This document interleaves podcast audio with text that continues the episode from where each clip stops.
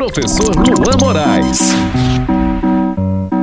Daisy, Daisy, give me your answer. I'm half crazy, all for the love of you.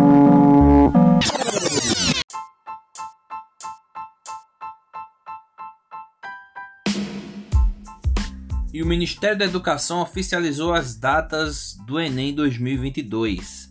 As versões impressa e digital vão ser aplicadas nos dias 13 e 20 de novembro. Tá? Em 13 e 20 de novembro.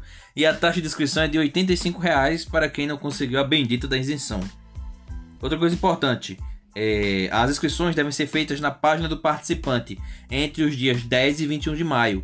E elas vão ser efetivadas mediante pagamento dos 85 reais, que deve ser efetivado até o dia 27 de maio. Então você tem até o dia 27 de maio para pagar a taxa de inscrição. Atenção, os estudantes que tiveram direito à isenção desse valor também devem se inscrever. Caso contrário, não poderão prestar o Enem. Outra coisa importante é que as questões elas serão inéditas. De acordo com o Instituto Nacional de Estudos e Pesquisas Educacionais, Anísio Teixeira, o famoso INEP, as perguntas do Enem serão inéditas. Durante a atual gestão do INEP, realizou-se pré-testes de itens visando tornar o Banco Nacional de Questões mais qualificado, como eles dizem, né? Isso aí foi um- uma citação deles.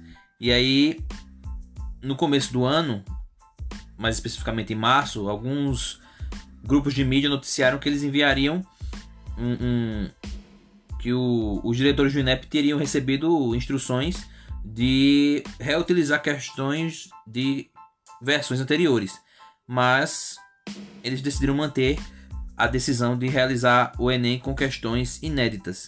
E pela primeira vez, o INEP vai aceitar documentos digitais de identificação no local de prova, como por exemplo o e-título, a Carteira Nacional de Habilitação e o RG digital.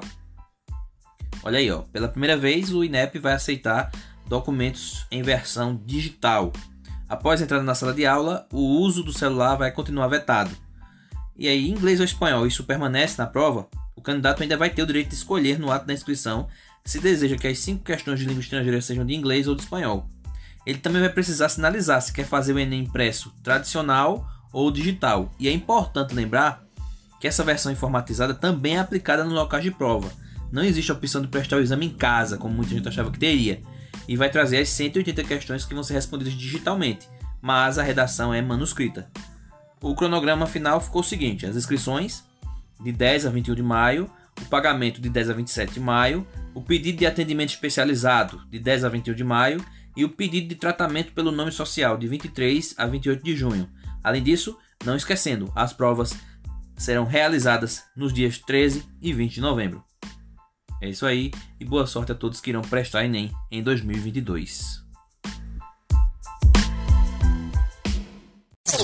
Você acabou de ouvir História no Rádio com o professor Luan Moraes.